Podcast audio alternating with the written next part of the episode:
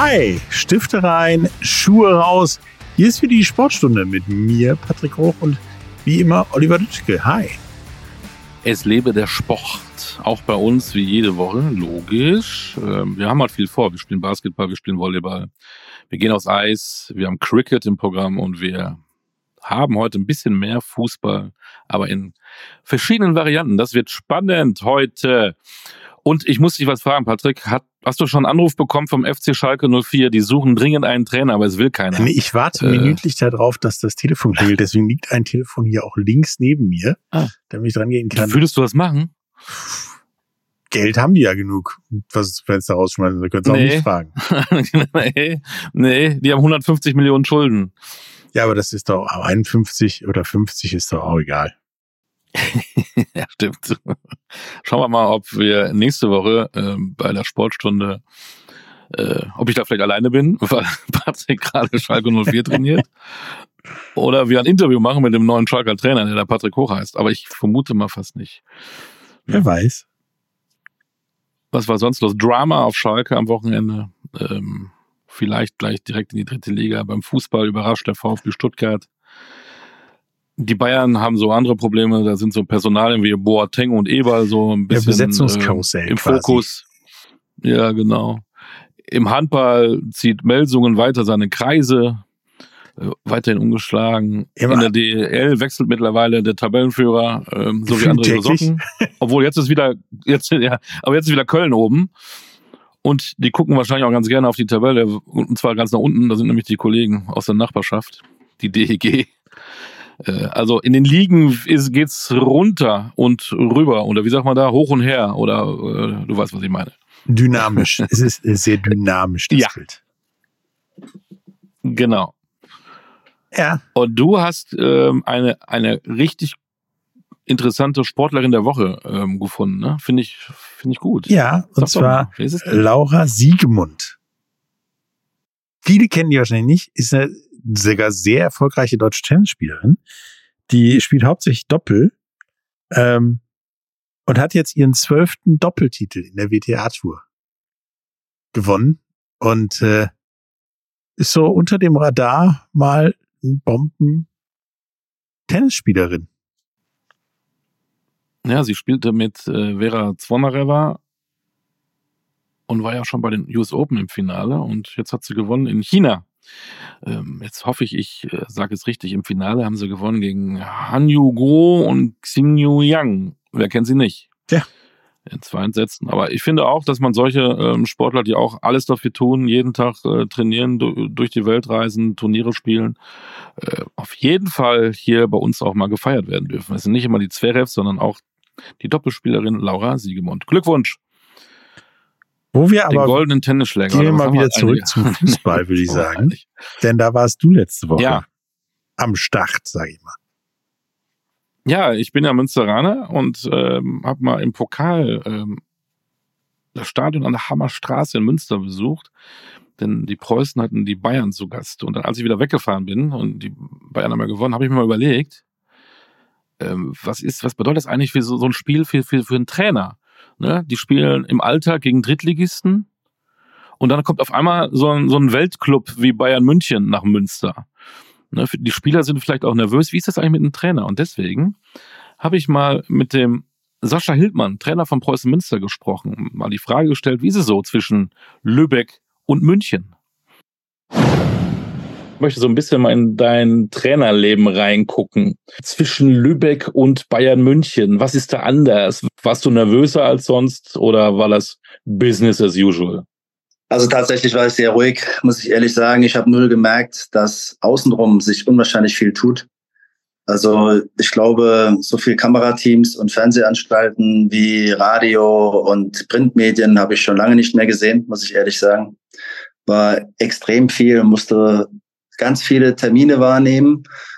Und ähm, nach dem Lübeck-Spiel wurde es dann halt richtig interessant. Vorher war es noch ein bisschen ruhiger, konnten wir es noch ganz gut steuern, aber nach dem Lübeck-Spiel ging es dann los, dass ZDF morgens schon beim Training da war, dann waren sie mittags wieder da. Dann war ständig war irgendwo ein anderer äh, Ansprechpartner für ein Interview.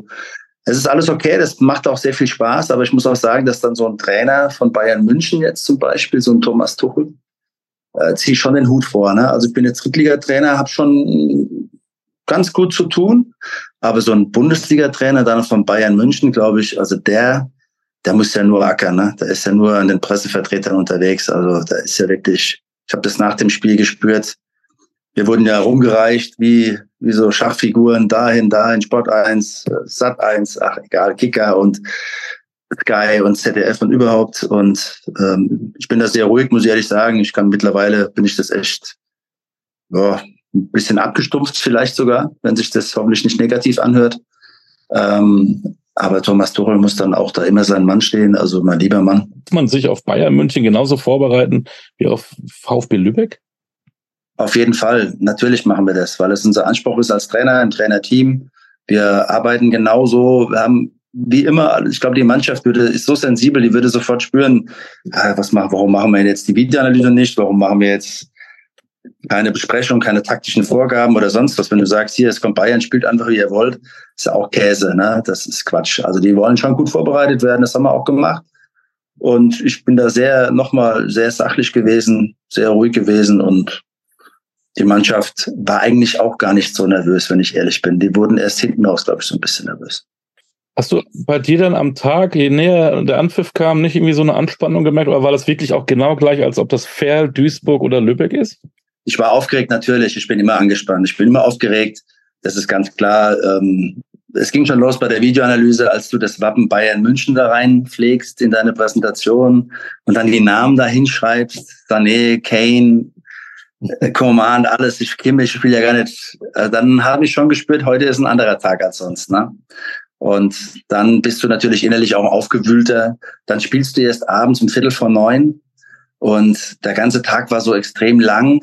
Und dann denkst du richtig nach. Also muss ich ehrlich zugeben, als ich dann im Stadion war, habe so ein bisschen Atmosphäre aufgesaugt, habe gespürt, wie viele Kamerateams da überall waren, was da für eine Hektik herrschte in unserer Pressezone da habe ich gemerkt, oh, es ist, es ist ein besonderer Tag. Und dann war ich dann auch, muss ich ehrlich sagen, ein bisschen aufgeregter vielleicht als sonst.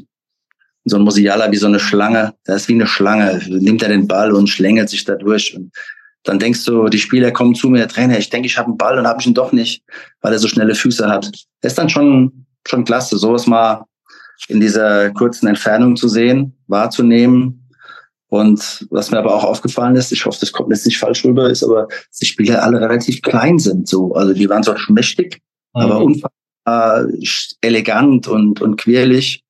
Und das ist mir so ein bisschen, weil im Fernsehen sind sie da schon größer aus, aber wenn du so neben denen stehst, so ein Command und so, ich glaube, da 1,70 oder was, oder 1,75, also alle relativ klein, muss ich ehrlich sagen, aber verdammt schnell und verdammt beweglich. Ja, so ein 18-jähriger Taylor, der da schon die Jungs da ganz schön aufgemischt, mein lieber Scholz. Der ist schon ein bisschen größer, ne? der war ein bisschen wuchtiger. Ähm, aber, aber wenn dieser Spieler, glaube ich, also wenn der nicht in ein paar Jahren 100 Millionen kostet, dann glaube ich, habe ich, also habe ich keine Ahnung von Fußball, weil der ist ja unfassbar. Also das ist ein, der Talent ist, ist ja Wahnsinn. So schnell und so, das bringt ja alles mit. Macht Spaß, ehrlich. Ja, der gute Mann ist ein bisschen rumgekommen dieses Macht Jahr. Macht übrigens ne? auch Spaß, mit Strahlen. Sascha Hildmann zu sprechen. Äh, hört mal rein bei www.kult-kicker.de äh, Podcast mit ähm, Fußballern und Trainern. Netter Kerl, der Sascha Hildmann, ne? Ja, ist ein bisschen viel weit rumgekommen dieses Jahr schon, ne? Strahlen, Rödinghausen, dann Liga höher, höher Lübeck und dann Bayern München. Mal gucken, ob wir den nächstes Jahr vielleicht ja, ja auf Schalke sehen und dann eine Liga höher oder so. Ja. Wer weiß. Also Wer weiß Münster, Schalke. Rufen sie, ja, wenn du jetzt gerade nicht erreichbar bist, rufen sie vielleicht Sascha Hildmann ja. an. Kann ja sein. Wer weiß. Hier hat immer noch keiner angerufen. Aber ich finde das mal interessant, mal so die Menschen hinter ihren Funktionen auch mal kennenzulernen. Also auch für ihn war das schon was Besonderes, wenn er die Weltstars sieht. Das ist schon, das ist schon sehr ehrlich. Das hat Spaß gemacht. Ne?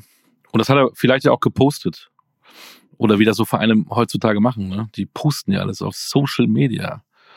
Und da gibt's ja auch ähm, ähm, Millionen, Milliarden Klicks von den großen Clubs und weißt du was, da gibt's ja einen von, um, von uns, der da immer so ein bisschen die Fakten checkt. Das ist der gute Markus Höfel mit seinem Sportflash zu den Social Media Klicks der Megaclubs. Social Media Reichweiten, die Währung des 21. Jahrhunderts. Die Top 5 Fußballclubs in Europa mit den größten Reichweiten auf Facebook, Instagram, Twitter, YouTube, TikTok und Weibo. Auf Platz 5 der Premier League Club und amtierende Champions League-Sieger Manchester City mit insgesamt 156 Millionen Followern über alle Plattformen hinweg. Auf Platz 4 das Team aus der französischen Hauptstadt Paris Saint-Germain mit insgesamt 190 Millionen Social Media Fans. Auf Platz 3 erneut ein Team aus England, nämlich Manchester United mit 225 Millionen Followern in den sozialen Netzwerken.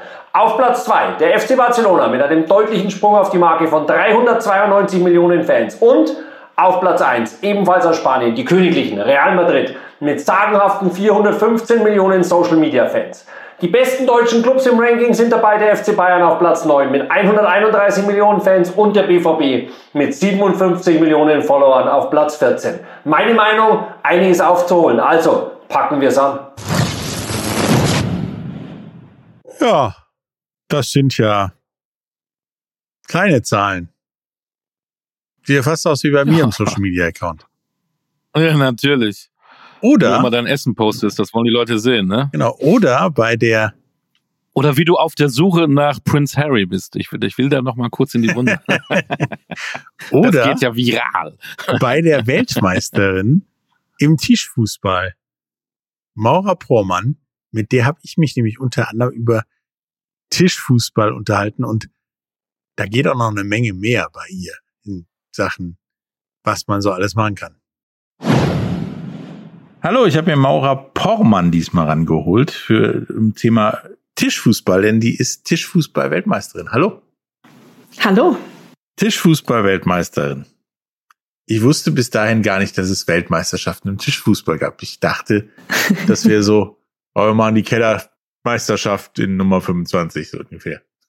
Ja, äh, habe ich auch lange gedacht, bis ich aus der Kneipe mitgenommen wurde in so ein Leistungszentrum. Und da wurde ich dann ganz allmählich in diese Welt des Tischfußballs oder des professionelleren Tischfußballs eingeführt. Okay, Leistungszentrum, Kneipe, da ist für mich gleich, was ist der Unterschied? Na, der Unterschied ist, äh, das eine ist zum reinen Vergnügen mit Alkohol oft.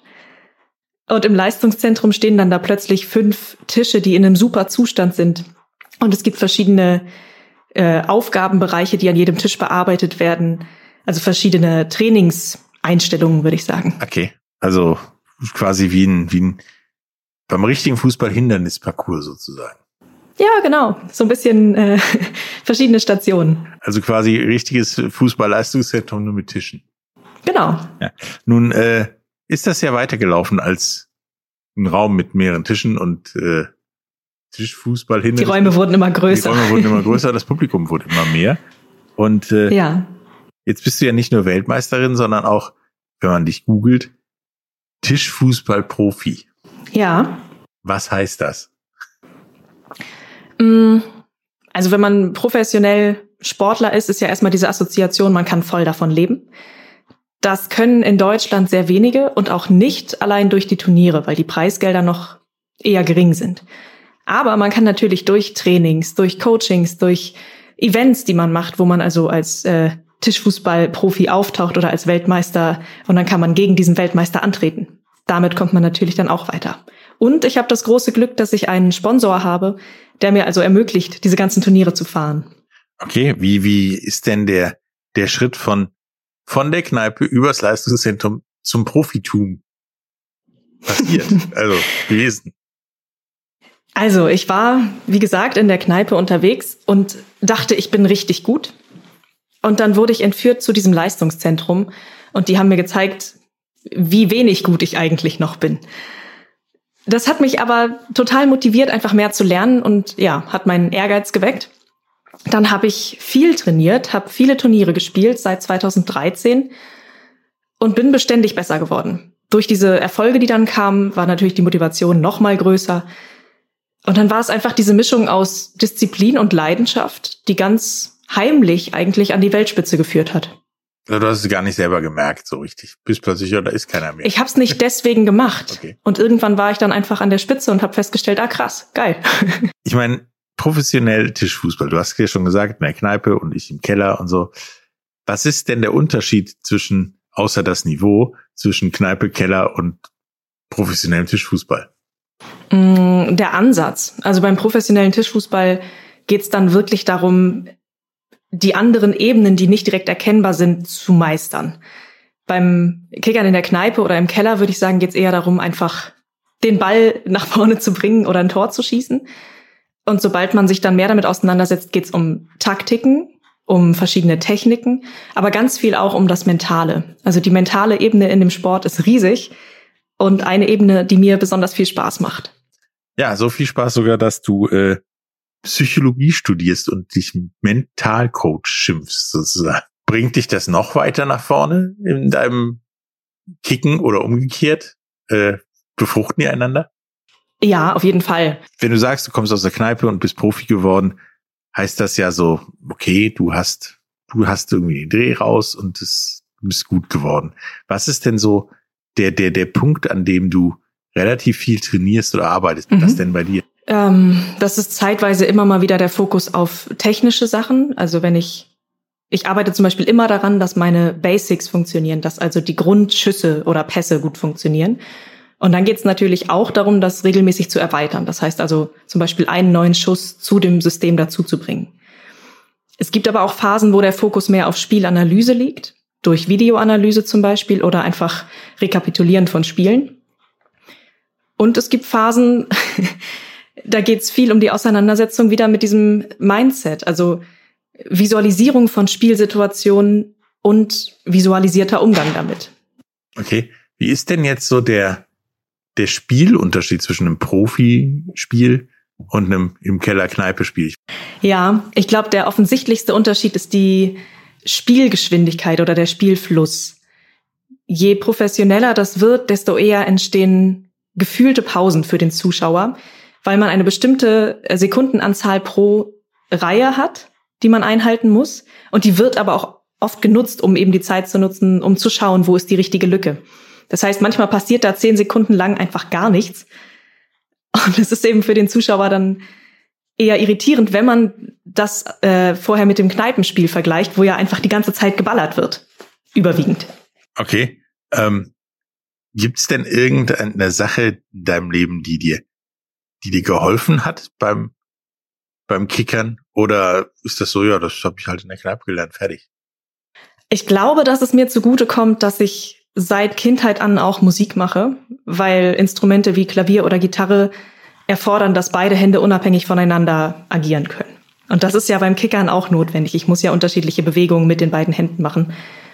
Ich glaube, dass das so grundsätzlich eine Hilfe war. Ja, und irgendwie merke ich ja im Gespräch, dass, dass das alles miteinander zu tun hat. Deswegen, wenn man Profi werden möchte, ist das dann nicht verkehrt, sich da noch so zwei, drei Ergänzungsdinge zu suchen?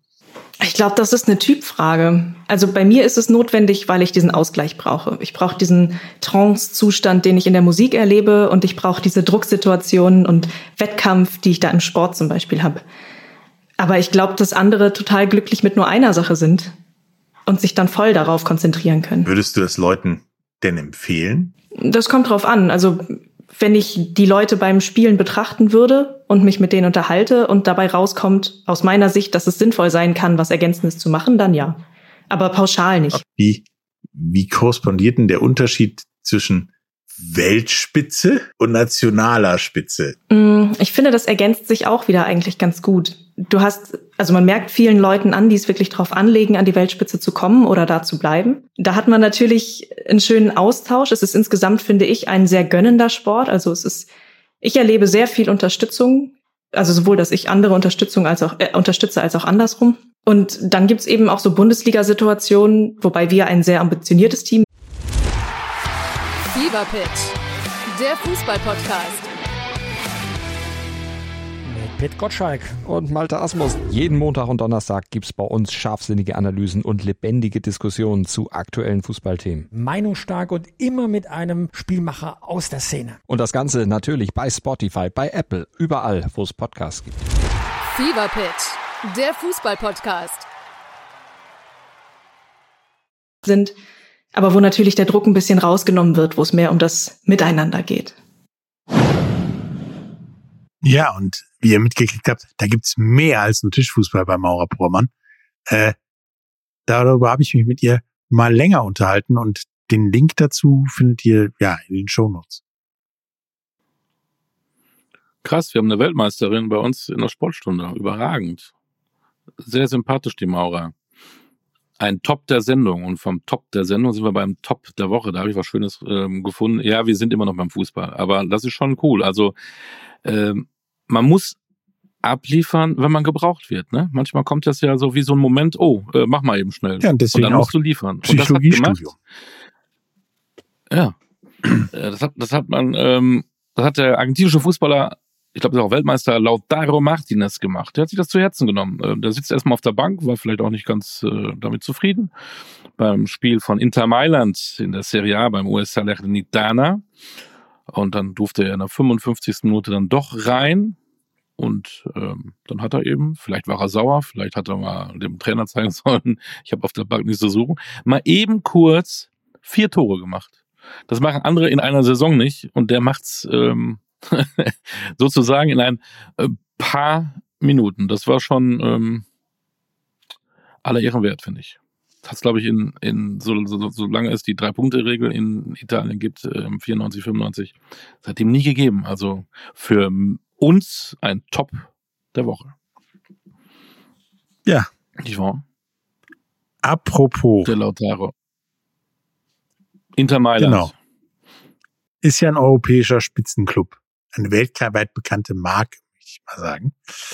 Und da hat sich, äh, ja, Sprenger mit auseinandergesetzt, denn es gibt äh, Literatur zu dem Thema Spitzenclubs, sag ich mal. Sprenger spricht. Hashtag Books and Sports. Hallo zusammen. Natürlich habe ich dann doch wieder geguckt. Die UEFA Champions League, die Hymne. Ich habe sie als Premiere-Moderator oft im Stadion gehört. Die macht immer noch Gänsehaut. Ja. Aber was mich schon damals genervt hat, alles war und ist genau, sekundengenau vorgegeben. Im Reglement Absatz 13 gibt es gleich zwölf Kapitel mit Unterabsätzen, wo wirklich alles, aber auch alles für die Medienmenschen geregelt ist. Und dann, zu allem Überfluss, werden im Reglement ja auch noch die Gewinner vorher festgelegt.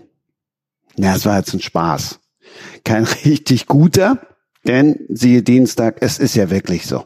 Es ist halt die harte Realität. Ähm, äh, es gibt halt einige Vereine, die gewinnen so gut wie immer. Und das macht diese ganze Sache relativ langweilig. Das ist die Mega-Kurzform. Und auch das stimmt. Das ist die Mega-Kurzform von Christian Spillers Buch Fluch der Megaclubs. Es geht auch noch ein bisschen länger. Diese Entwicklung, dass einige wenige Vereine halt die Meisterschaften unter sich ausmachen in Europa, die ist ja nicht nur auf Deutschland ähm, beschränkt, sondern auch auf andere Länder. Ähm, und am Ende führt das meiner Meinung nach dazu, dass eine große Stärke des Spiels, des Fußballs, eine, ein Grund, warum Fußball überhaupt so populär und so groß geworden ist in, in unserer Zeit, nämlich die Unvorhersehbarkeit, dass die flöten geht. Ja?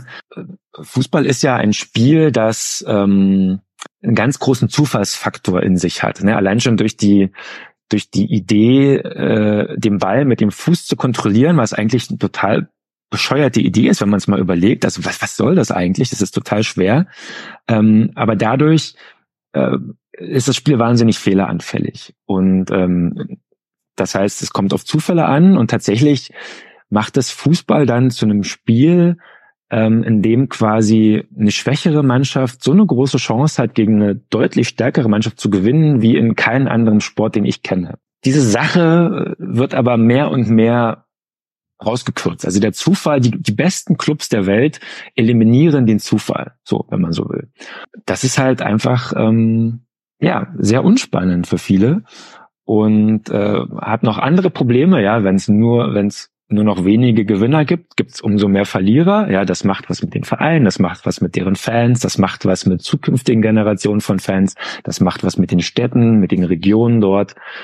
Und ähm, das ist halt eine Entwicklung, die ich sehr gefährlich finde und die ich auch, wenn man es auf eine höhere gesellschaftliche Ebene äh, heben will, auch nicht schön finde, ja, weil wir reden ja auch in, in unserer Gesellschaft über die Schere zwischen Arm und Reich und ähm, dass quasi so und so viel Prozent des Reichtums nur ganz, ganz wenigen an der Spitze gehören und der Rest bleibt für die da unten. Äh, und es wäre ja schon irgendwie schön, wenn das im Fußball anders wäre, ja, ähm, wenn es dort nicht darauf ankäme, wer jetzt das dickste Portemonnaie hat, sondern wenn wenigstens, wenigstens im Sport, wenigstens im Fußball annähernd gleiche äh, Startvoraussetzungen für alle herrschen, wenn es schon im, im Rest der Gesellschaft nicht so ist, aber äh, wenn man so will, im Fußball ist es besonders extrem. Also da werden die Verhältnisse sozusagen nochmal äh, besonders äh, sichtbar und das finde ich einfach sehr, sehr schade. Im Podcast den es jede Woche freitags neu gibt, habe ich dann böse formuliert, das weiß doch jeder, dass immer dieselben gewinnen. Warum gibt es dann ein Buch darüber? Die Antwort darauf und vieles mehr gibt es in Ausgabe 67 von Sprenger spricht. Überall da, wo es Podcasts gibt. Ja, wieder ein guter Tipp von unserem äh, Freund Christian Sprenger, unserem Podcast-Kollegen bei Sprenger spricht. Und wenn wir bei Megaclubs sind, ähm, die gibt's ja nicht nur im Fußball. Bayern München. Genau, Fenerbahce Istanbul, Panathinaikos Athen, die gibt's ja nicht nur im Fußball, genau. Wo gibt's die denn noch, lieber Patrick? Im Basketball zum Beispiel. Im Handball natürlich auch. Ich sag nur FC Barcelona, ja. aber vornehmlich im Basketball. Ja, und da startet am Donnerstag, also sozusagen heute am Tag, wo wir rauskommen, ähm, die Euroleague. Und wir freuen uns drauf, weil wir auch den ein oder anderen Weltmeister da aktiv sehen können, nicht nur in der BBL, sondern auch eben auch im internationalen Parkett. Und ähm, dann nimmt man sich, um das mal zu beleuchten, einen Experten wie Stefan Koch, dem zweimaligen BBL-Coach des Jahres und Kommentator bei Dein Magenta Sport und The Zone. Und mit dem habe ich mal geredet über Alba Berlin, Bayern München und die deutschen Weltmeister. Stefan, die Euroleague im Basketball geht los. Ähm, ist es eigentlich glücklich oder unglücklich, dass es gleich mit Alba Berlin gegen FC Bayern München Basketball beginnt? Ich finde es eher unglücklich. Also ich glaube, dass du als ähm, Verein, wenn du in die Saison startest, äh, deinen Fans gerne mal im ersten Spiel einen anderen Kontrahenten als den nationalen Rivalen präsentieren würdest. Ähm, also ich finde es ich find's jetzt nicht so, so prickelnd. Ich glaube, die Bayern sind wahrscheinlich ganz froh. Sie haben ein Heimspiel. Ähm, Alba ist von der Papierform her sicherlich in dieser Saison eines der schwächsten Euroleague-Teams. Das heißt, die Wahrscheinlichkeit, mit einem Sieg zu starten, ist durchaus äh, gegeben. Aber insgesamt, glaube ich, ist da so richtig happy keiner mit. Bei 18 Mannschaften haben wir eben die beiden deutschen Vertreter mit, mit Berlin und München. Wollen wir die mal ein bisschen analysieren? Fangen wir mal mit Alba Berlin an. Äh, letztes Jahr 16. war nicht so glücklich und man sagt jetzt, eigentlich ist der Kader nicht mehr so gut wie im letzten Jahr. Was kann man von Alba erwarten? Also in den meisten Prognosen wird Alba tatsächlich auf Position 18 gehandelt, also als möglicherweise schwächstes Euroleague-Team. Ich glaube, es wird wirklich schwer. Ähm, Maodolo ist weggegangen nach Mailand und ähm, es ist der Euroleague Maodolo weggegangen. Also Maodo hat äh, eigentlich immer in der Euroleague bessere, noch bessere Leistungen abgerufen als in der BBL. Und dann ist der Mann weg, der den ganzen Laden zusammengehalten hat, Luke Sigma äh, zu Olympiakos.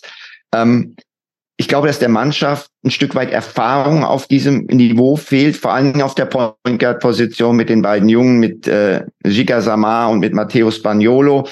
Und ähm, Fehler werden nirgendwo in keiner Liga der Welt härter bestraft als in der Euroleague. Und dieses Maß an Unerfahrenheit, gerade im Spielaufbau, wird dafür sorgen, dass Alba Fehler begeht. Also ich glaube, das wird eine Lernsaison, eine Übergangssaison, vielleicht auch die erste von zwei Übergangssaisons in Berlin.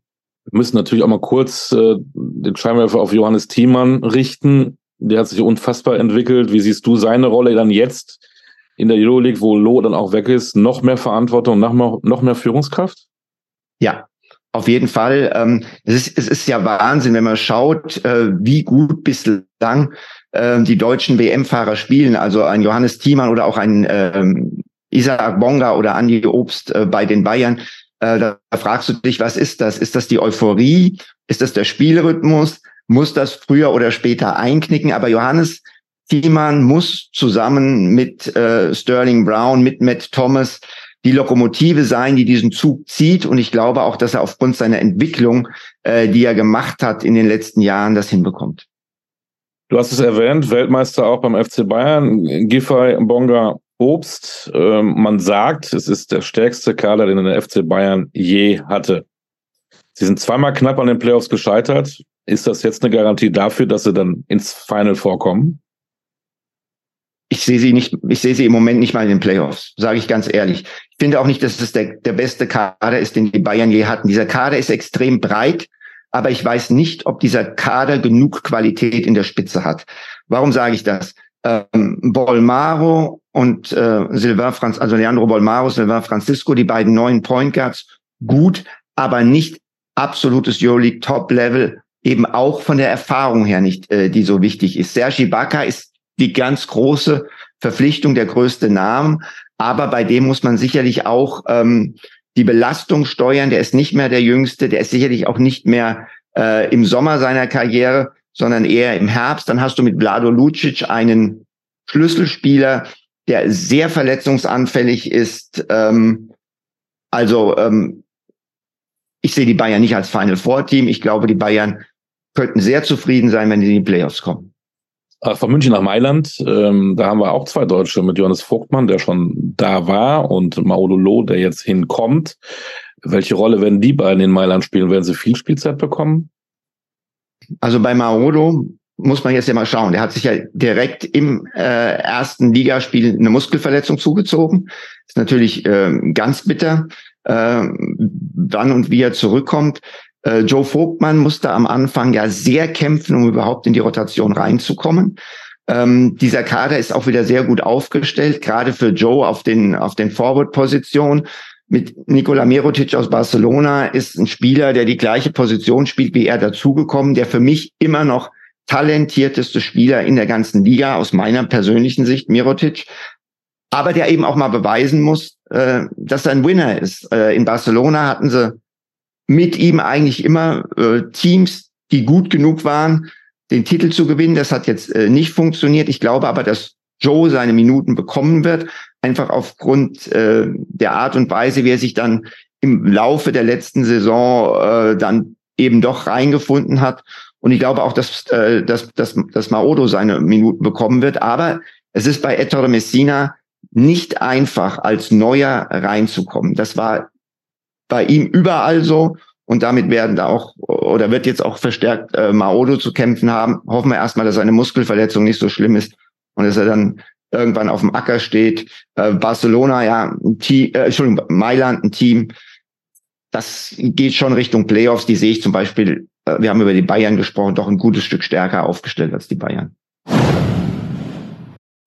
Ja, so, Hausaufgabe, Hausaufgabe für alle. Ähm, die Vorschau geht nämlich länger. Ähm, guckt in die Beschreibung des Podcasts. Da geht es nämlich noch darum, was die anderen Deutschen in der Euroleague machen. Wir haben da ja noch Justus Hollatz, äh, Tibor Pleiss, Oscar da Silva und Stefan Koch verrät uns auch, wer möglicherweise die Euroleague gewinnt. Also reinhören, Hausaufgabe.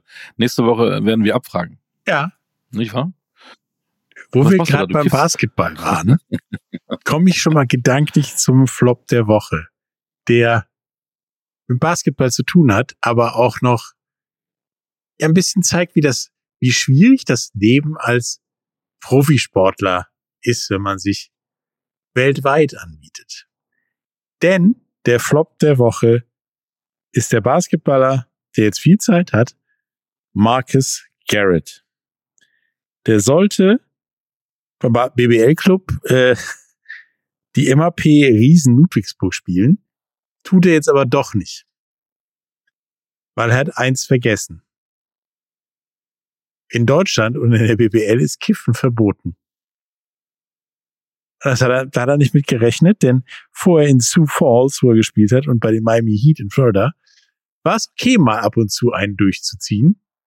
Der hat allerdings auch geglaubt, dass man in Deutschland mit dem Flugzeug zum Auswärtsspiel nach Tübingen fliegt. Und da das Ganze jetzt hinten und vorne nicht geklappt hat, äh, ist er jetzt erstmal arbeitslos als ehemaliger MBE-Profi und äh, ja, hat sich gedacht, das ist ein bisschen falsch gelaufen. für mich der Flop der Woche tatsächlich. Ja, absolut. Wenn ich mir überlege, ja, kleine NBA haben sie alle ihre Chartermaschinen, logisch, ne? Und USA ist da ja auch ein bisschen größer, aber von Ludwigsburg nach Tübingen äh, mit einem Flieger, das macht verdammt wenig Sinn. Wird eine kurze Flug. Ne? Aber ja, ist ein kurzer Flug. Da lohnt sich ja noch nicht mal äh, währenddessen eine zu kiffen. Da machst du zweimal einen Zündschlüssel drum drehen, einmal an, einmal aus. Ja, genau. Wahnsinnsgeschichten gibt es. Es ist unfassbar. Eine schöne Geschichte äh, erzählen wir jetzt. Äh, am Wochenende oder in den nächsten Tagen startet eine andere ähm, große amerikanische Liga, nicht die NBA, weil wir gerade beim Basketball sind. Wir gehen auch wieder aufs Eis. Wir gehen zur NHL. Und ähm, wir hatten in der NHL einen überragenden deutschen Spieler, der hat über 860 Spiele dort gemacht, nämlich Christian Ehrhoff. Und ähm, man muss ja nicht immer vorausgucken, wenn so eine Liga startet. Man kann ja auch mal jemanden fragen, wie war das denn alles so in der NHL? Christian Ehrhoff. Christian, schließ mal deine Augen und was kommt bei dir als erstes in den Kopf, wenn du an deine Zeit in der NHL denkst? Als erstes kommt wahrscheinlich das Stanley Cup Finale 2011 mit äh, Vancouver wieder in den äh, Kopf und äh, das war einerseits eine wunderschöne Zeit, die dieser Playoff Ride mit Vancouver, wie aufgeregt äh, die Stadt war und äh, wie wir uns von Runde zu Runde gekämpft haben. Aber dann natürlich auch äh, der ganz äh, bittere äh, Moment, Spiel 7 zu Hause äh, zu verlieren und dann ähm, ja, so nah am Cup dran zu sein, wie es auch nur geht, ohne dass man ihn äh, selbst gewinnt. San Jose war dein äh, erster Spot in den, in den USA. Erinnerst du dich noch an deine ersten Tage in der NHL? Was war für dich die größte Herausforderung? Was hattest du für Emotionen? Ähm, ich erinnere mich noch an äh, den ersten äh, Roadtrip dann, als das Trainingscamp vorbei war und wir sind nach, nach Edmonton geflogen und äh, der ähm, Tag vor dem ersten NHL-Spiel. Das war schon so ein bisschen surreal dann, weil äh, irgendwo war das äh, die ganzen Jahre dann mein, mein großer Traum gewesen, einmal NHL zu spielen und äh, dann bist du letztendlich da und äh, bekommst die Möglichkeit, hast es ins Team geschafft und äh, es ist dann auch nicht, dass man sagt, okay, jetzt ist man angekommen, sondern dann äh, als Sportler hat man wieder das nächste Ziel. Man möchte sich fest etablieren in der Mannschaft, dann möchte man zum Leistungsspieler werden und äh, einen Teil zur erfolgreichen Mannschaft beisteuern und dann natürlich sich, sich zu halten, weil das ist natürlich gerade in Nordamerika dahin zu kommen, ist schon schwer, aber sich da halt lange zu halten, ist, glaube ich, äh, äh noch schwerer. Was war damals für dich die größte Herausforderung? War das die kleinere Eisfläche? War das die Körperlichkeit der, der, der Spieler? Die Häufigkeit der Spiele und die damit verbundene äh, Zeitumstellung, wenn man von Osten nach Westen oder auch in den Zwischenzeitzonen war, das äh, war schon sehr äh, gewöhnungsbedürftig. Die kleine Eisfläche hat mir eigentlich von Anfang an gut gelegen und äh, wenn man mich heute fragen würde, was gefällt dir besser, würde ich sagen, die kleine Eisfläche ähm, gefällt mir auf jeden Fall besser.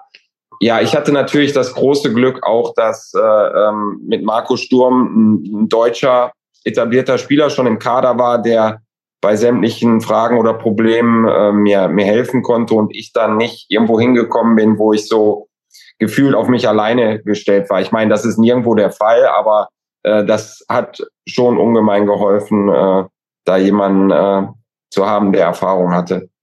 Jetzt haben wir gesagt, wie du angekommen bist. Äh, erinnerst du dich noch an dein erstes NHL-Spiel?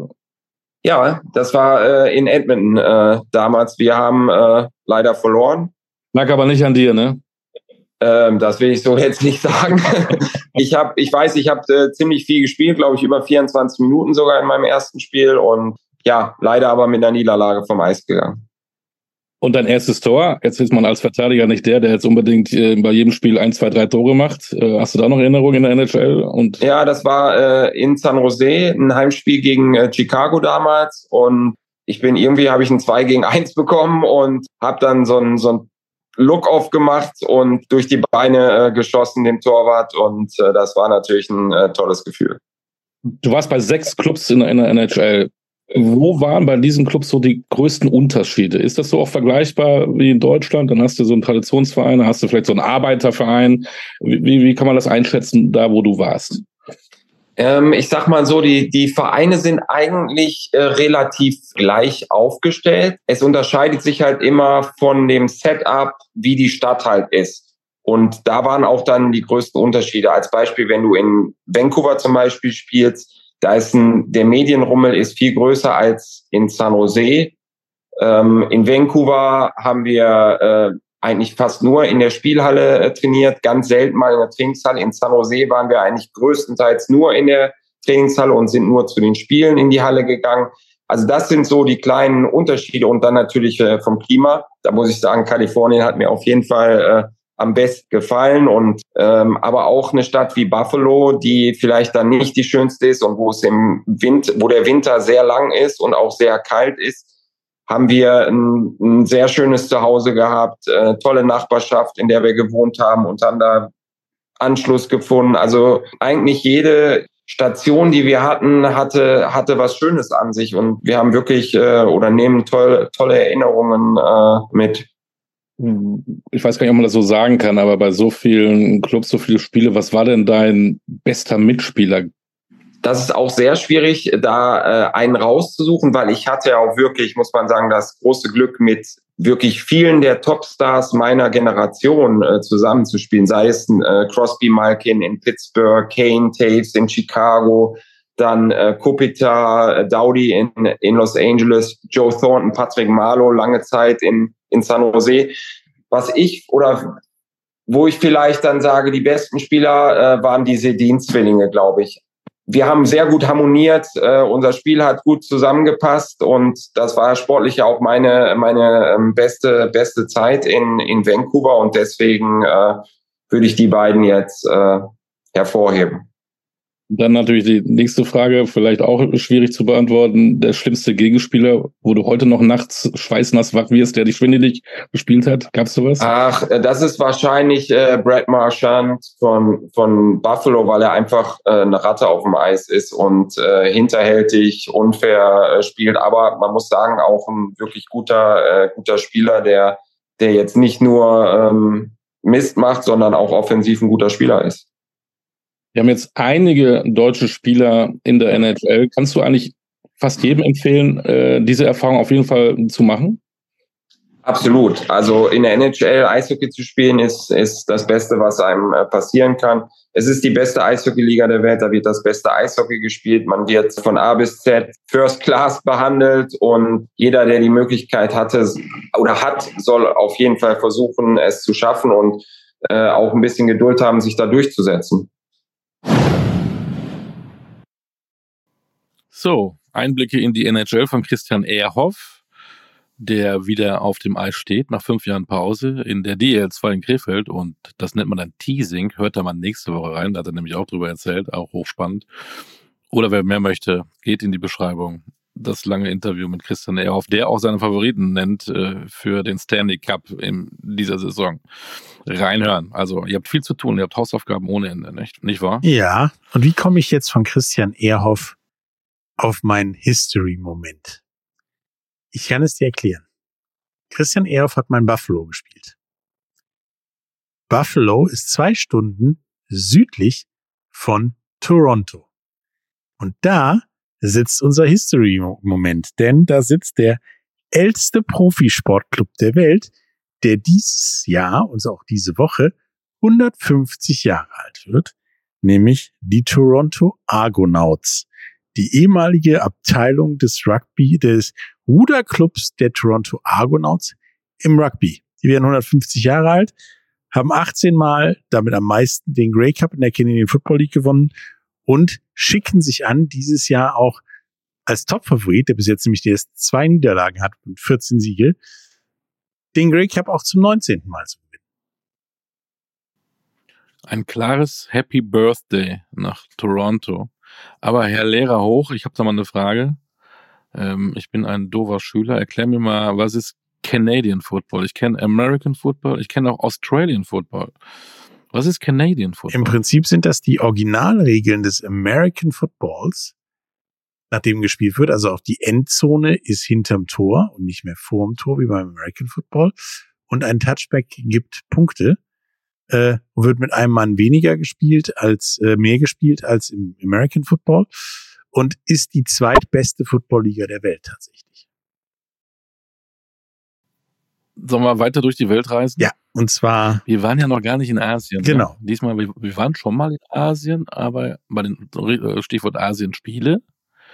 Das hat mir so gut gefallen, weil ich danach direkt äh, die Nummer 43 süß-sauer bestellt habe. Lass uns doch mal wieder irgendwo hinfahren. Aber du hast schon wieder was vorbereitet. Ja, und zwar habe ich äh, mich mal über den Cricket World Cup informieren lassen, der in Indien ist und habe mit dem ähm, ja, Geschäftsführer des Deutschen Cricketverbands über Cricket und den Cricket Weltcup gesprochen und auch was die Niederlande mit Cricket zu tun haben. Hallo, ich habe hier heute ähm, Brian Mantle, Geschäftsführer des Deutschen Cricket-Bundes, zu Gast und wir wollen über den ja, Cricket World Cup reden. Hallo. Ja, hallo, guten Tag. Der ist ja jetzt vom 5. Oktober bis 19. November in Indien. Und ja, offensichtlich ist Cricket keine großartige Sportart in Deutschland. Wir sind ja auch nicht dabei. Aber es ist halt doch eines der weltweit größten Sportereignisse. Was passiert denn da so, außer dass da Cricket gespielt wird, offensichtlich? Ja, beim, beim letzten Weltmeisterschaft in England in 2019 beim Finale haben 1,3 Milliarden Leute im Fernsehen das Finale zwischen England und Neuseeland gefolgt. Ähm, Cricket ist die zweitgrößte Sportart der Welt nach Fußball, ist äh, hauptsächlich in, äh, in Länder vertreten, wo die Engländer irgendwo waren, ähm, die alte Kolonien. Und man muss auch nicht vergessen, Indien hat eine Bevölkerung von weit über eine Milliarde Leute und ähm, alle Leute scheinen in Indien riesige Cricket-Fans zu sein. So es ist, eine, es ist ein großes Ereignis. Ähm, die, das, das, Publikum im Fernsehen ist riesig. Ähm, das Geld, was in Cricket in, in diese Länder investiert wird, ist riesig. Und ähm, ja, in, in, in Ländern, wo Cricket gespielt wird, ist das das ja, Hauptthema für die nächsten paar Monate. Ja, das ist ja, sollte ja eigentlich im, im Februar, März diesen Jahres stattfinden, ist aber wegen ja, Covid ver, verschoben worden jetzt in den Herbst. Äh, ist das denn trotzdem ein Thema oder nicht? Ich glaube, in Indien ist das äh, weniger ein Thema, weil das Wetter immer schön ist. Man braucht, äh, Cricket ist auch in Europa ein Sommersportart. Man kann nur spielen, wenn das trocken ist und normalerweise, wenn das Wetter warm ist. Und ich glaube, in Indien ist das für elf Monate des Jahres der Fall. So, ich glaube, das wird überhaupt kein Problem sein. Okay, es ist faszinierend. Ich meine, du sagtest, dass schon eine Milliarde Menschen in Indien, davon sind ein paar Cricket-Fans, das sind schon mal eine ganze Menge. Ähm, nun sind die teilnehmenden Länder ja eher so das Who is Who von Ozeanien und Südostasien. Aber mit dabei sind auch die Niederlande. Warum schaffen das die Niederlande und warum schaffen wir das nicht? Ja, es ist eine, es ist eine alte Geschichte. Ich meine, Cricket ist eine der ältesten Sportarten der Welt. Ähm, in Deutschland in den 19. Jahrhundert war Cricket auch weit verbreitet. Der Deutsche Fußballbund hieß am Anfang sogar der Deutsche Cricket- und Fußballbund, wurde in Leipzig vor ungefähr 130 Jahren gegründet. Und Cricket war damals ein, eine ziemlich große Geschichte mit, wenn ich richtig informiert bin, über 50 Vereine nur in Berlin. Ähm, und in Holland war das genauso. Ähm, die zwei Länder sind in zwei verschiedene Richtungen gegangen. In, in, in Holland, das ist ein anglophiles Land. Die gucken sehr oft in Richtung England. Die haben immer der BBC gehabt.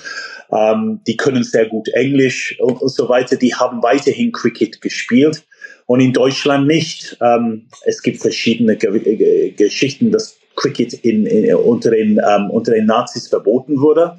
Ähm, mindestens nach dem Zweiten Weltkrieg war Cricket in Deutschland mehr oder weniger nicht da die Engländer, die englischen Soldaten in Nordrhein-Westfalen und Berlin haben das zurückgebracht. Es gab ein bisschen äh, Migration aus Sri Lanka und Pakistan in den 60er Jahren und es ist, sagen wir, ja, bis vor sechs, sieben Jahren ziemlich klein geblieben. Ähm, in Holland wurde das aber weitergespielt. Die haben da Vereine, die es seit 150 Jahren gibt, mit einer riesigen, tolle Cricket-Infrastruktur und ein bisschen Cricket-Kultur. Man muss aber auch sagen, dass in Holland auch Cricket nicht der größte und nicht der bekannteste Sportart ist. Was man auch sagen muss, es gibt sehr viele Leute in Südafrika, die einen niederländischen Pass haben. So die Mannschaft der Holland in, ähm, in Indien vertreten wird, ich glaube, wenig wird, weniger davon, ähm, weniger der Spieler würden in Holland geboren. Wir sprechen über vielleicht zwei Drittel würden im Ausland, normalerweise in Südafrika geboren. Ähm, wir haben auch ein paar Deutschen, die in unserer Nationalmannschaft spielen, die in Südafrika geboren sind, aber es gibt nicht so viel davon. Wie, wie kommen wir deutschen Länder dahin, nächstes Mal gegen die Niederlande beim World Cup zu spielen oder zumindest in die Nähe eines Spiels gegen die Niederlande zu oder sowas ähnlich zu kommen? Wir sind in der Nähe, ähm, solche Spiele austragen zu können gegen Holland oder Schottland oder Irland ähm, sagen wir, größere Cricketländer. Wir haben in diesem Sommer zum Beispiel gegen Schottland gespielt. Aber was uns hier fehlt, ist, äh, ist, ist die Anzahl der Spieler, ähm, Infrastruktur und, und, und auch Ressourcen. Ne? Das wird sich hoffentlich ändern, wenn Cricket in den nächsten Monaten olympisch wird. Und wir hoffen, dass diese Entscheidung bald getroffen wird. Ähm, aber wir, wir, wir brauchen mehr investieren, wir brauchen mehr, mehr Infrastruktur. Und wir haben diese Infrastruktur sehr schnell aufgebaut über die letzten Jahre, aber es reicht nicht, um, um auf dieser höchsten Niveau zu spielen. Irgendwann wird das so sein. Genau, das wäre so eine Frage gewesen. Warum ist ja eine der größten Sportarten der Welt, die ja auch clean ist und äh, keine großen Probleme macht, noch immer nicht olympisch? Es ist eine ganz lange Geschichte. Wir hoffen tatsächlich, dass in den nächsten Wochen das wird, äh, das wird sich ändern. Der IOC ist kurz davor, eine Entscheidung zu treffen, welche Sportarten in Los Angeles dabei sein werden. Und äh, es sieht so aus, dass Cricket tatsächlich dabei sein wird. Der Grund dafür ist, ja, Cricket ist, ist ein bisschen seltsam in einige Hinsichten. Ähm, Indien ist als das größte Cricketland für 70 Prozent von dem Umsatz, den finanziellen Umsatz in, in Cricket weltweit verantwortlich. Und die Olympischen Spiele sind, soweit ich äh, informiert bin, nicht, ah, die Inder sind nicht so interessiert an den Olympischen Spielen. Leichtathletik ist kein großes Thema, Schwimmen ist kein großes Thema. Ähm, und die, die Indien mit 1,3 Milliarden Leute, glaube ich, hat, glaube ich, zwei oder drei Medaillen bei der letzten Olympischen Spiele gewonnen. So, Olympia war für den indischen Cricketverband nie ein großes Thema. Ähm, tatsächlich haben sie dagegen gekämpft. Ähm, es ist für die uninteressant. Jetzt sind die auf, auf der Seite der anderen Cricketländer. Alle äh, ziehen in eine Richtung und wie gesagt, diese Entscheidung steht kurz davor. Wenn es nicht passiert für Los Angeles, dann ist es sicherlich in Brisbane vier Jahre später dabei, weil natürlich Brisbane in Australien und in Australien ist eine der größten Volkssportarten ja, und Indien ist auch gleich um die Ecke. Insofern spätestens da. Das heißt, in den nächsten Wochen ist eine heiße Zeit für Cricket. Ähm, ich meine, wer meinst du denn gewinnt den World Cup? Die Niederlande oder doch Sri Lanka? Ja, Niederlande vielleicht nicht. Sri Lanka würde ich hoffen. Sri Lanka ist ein sehr sympathisches Land, sehr sympathische Mannschaft. Die waren einmal Weltmeister als Überraschungsmannschaft vor, ich schätze, 20, 25 Jahren. Ähm, ich meine, Indien ist Favorit. Wenn alles läuft, wie man das erwartet, dann Indien, besonders mit Heimvorteil, wird Weltmeister. Die letzten drei WMs wurden von den Heimmannschaft gewonnen. So letztes Mal in England von den Engländern und dann vier Jahre vorher war das äh, Australien. Aber Indien hat einen riesigen Druck. Dieser Druck auf die Mannschaft in Indien ist riesig. Und besonders wenn die in Indien sind und die spüren das täglich, dann könnte das für Indien ein Nachteil sein.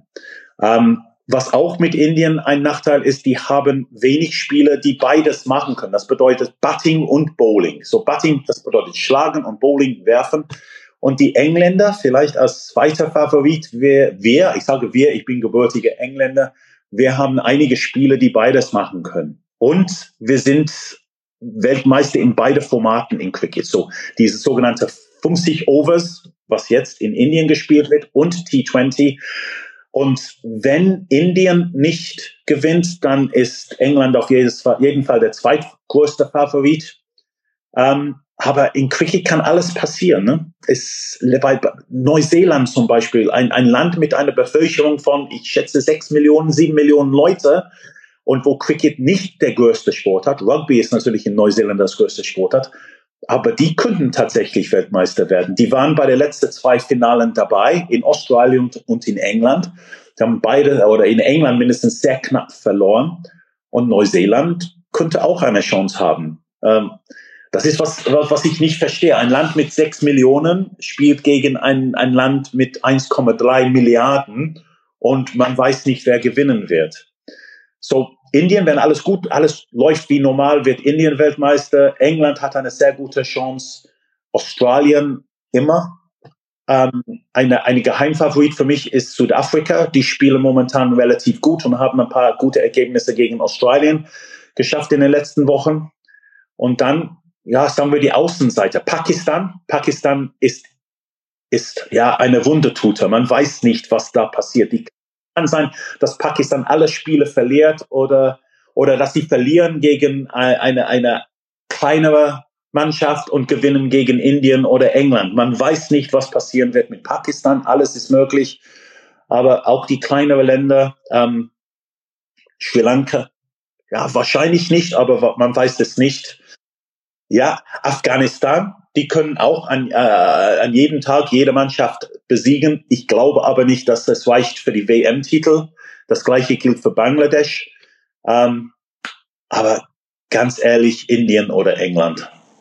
Ja, dann schauen wir mal. Spätestens äh, am 19. November wissen wir mehr.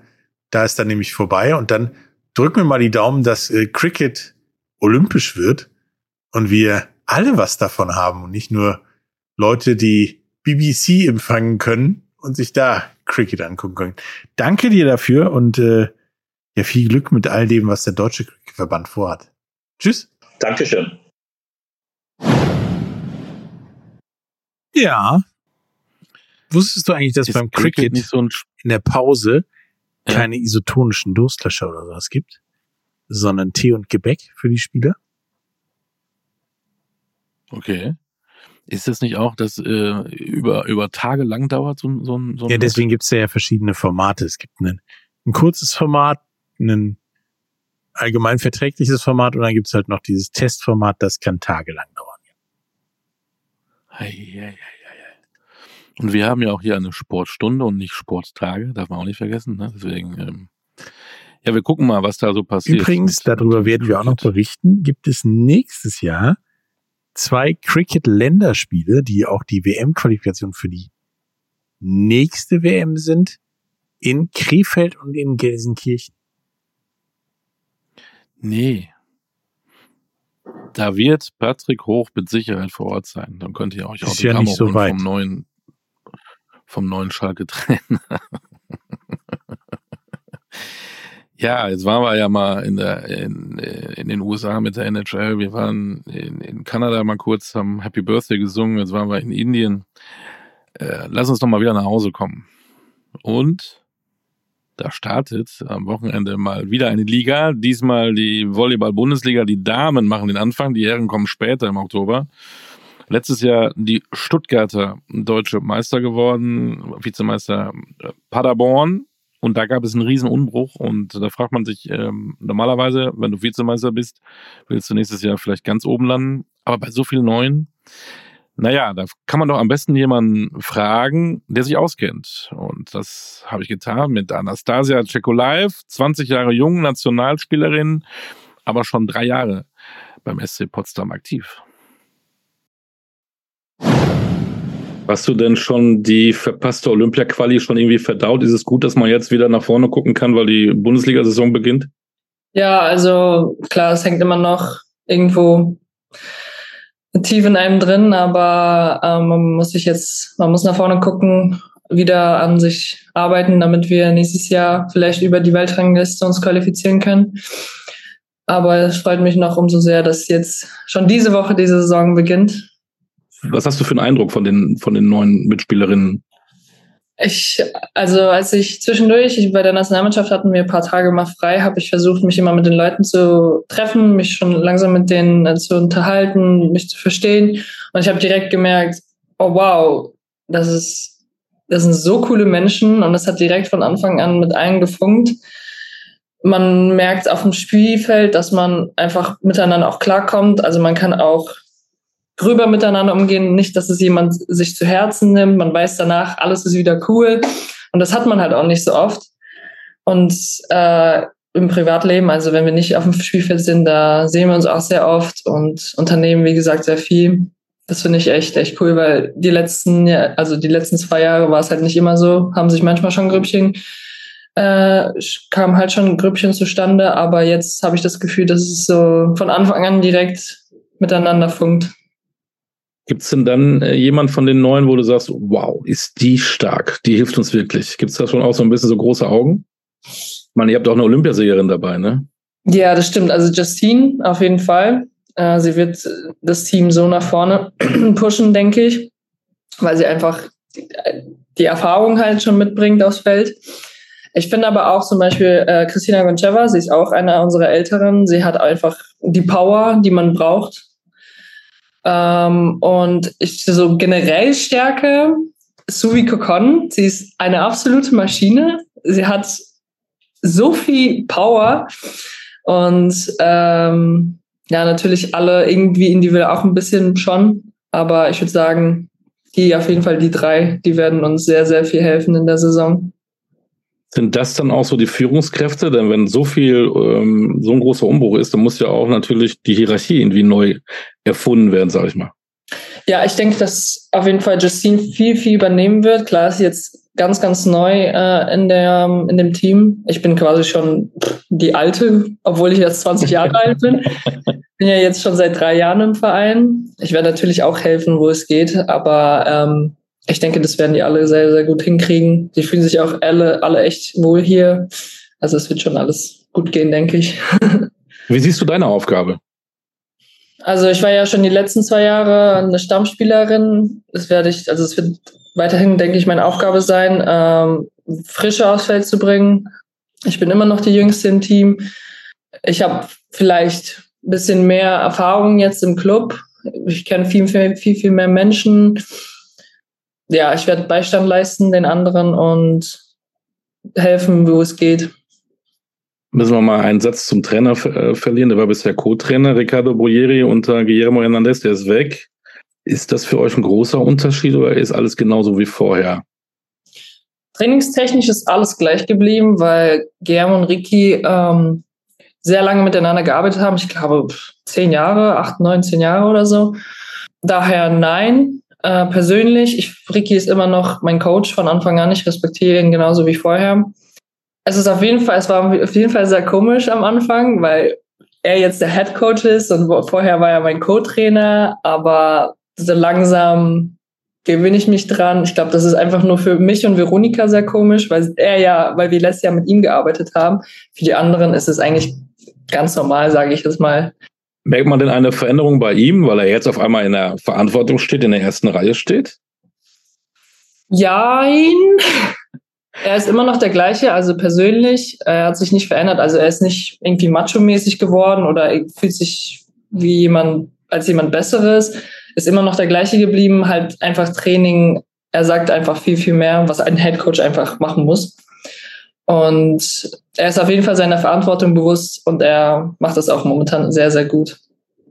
Die letzten Jahre waren sportlich äh, wirklich okay. Vizemeister seid ihr im letzten Jahr gewesen. Jetzt habt ihr so einen riesen Umbruch. Wie kann man denn dann die Ziele formulieren?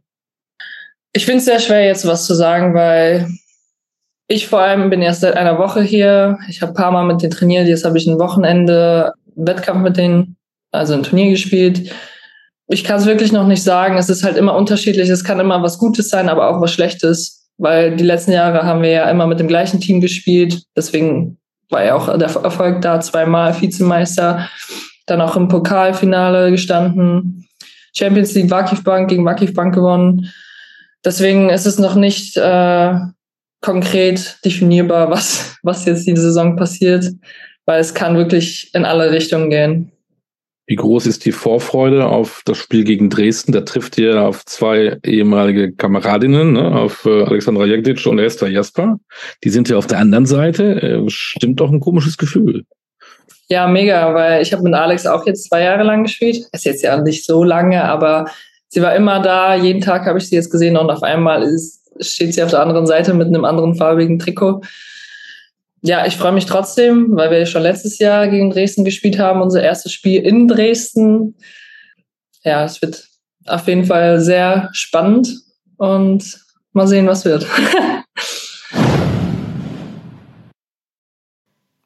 Tja, Anastasia Cekulaev vom SC Potsdam Nationalspielerin, äh, auch da ähm, ein längeres Interview, wie sie zum Volleyball kommt. Sie hat früher nämlich Taekwondo gemacht äh, und ähm, was sie vielleicht in den nächsten Jahren noch vorhat, hört ihr im langen Interview. Schaut in die Beschreibung des Podcasts. Ja. Ja, jetzt haben wir es, ne? Ja, fast. Bevor wir noch Strafrunden machen, weil wir zu lang sind, ähm, was haben wir am Wochenende? Ist wieder einiges los. Tatsächlich haben wir ähm, was, was schon jetzt so 24 Stunden her ist. Man kann sich für die Tickets für die Euro 24 bewerben. Ähm, online, Ticketportal, für die Euro 24, genau für die Karten. Und ich weiß auch schon, wo die nächste Euro ist. Ganz frisch. Großbritannien und Irland. Denn die Türkei hat die Bewerbung zurückgezogen und wird sich jetzt für die übernächste EM zusammen mit Italien bewerben. Hm. Da willst du auch hin? Nee. Da willst du auch hin dann? Nein. Ich fahre mit Schalke vorher zu. Hätte sein können.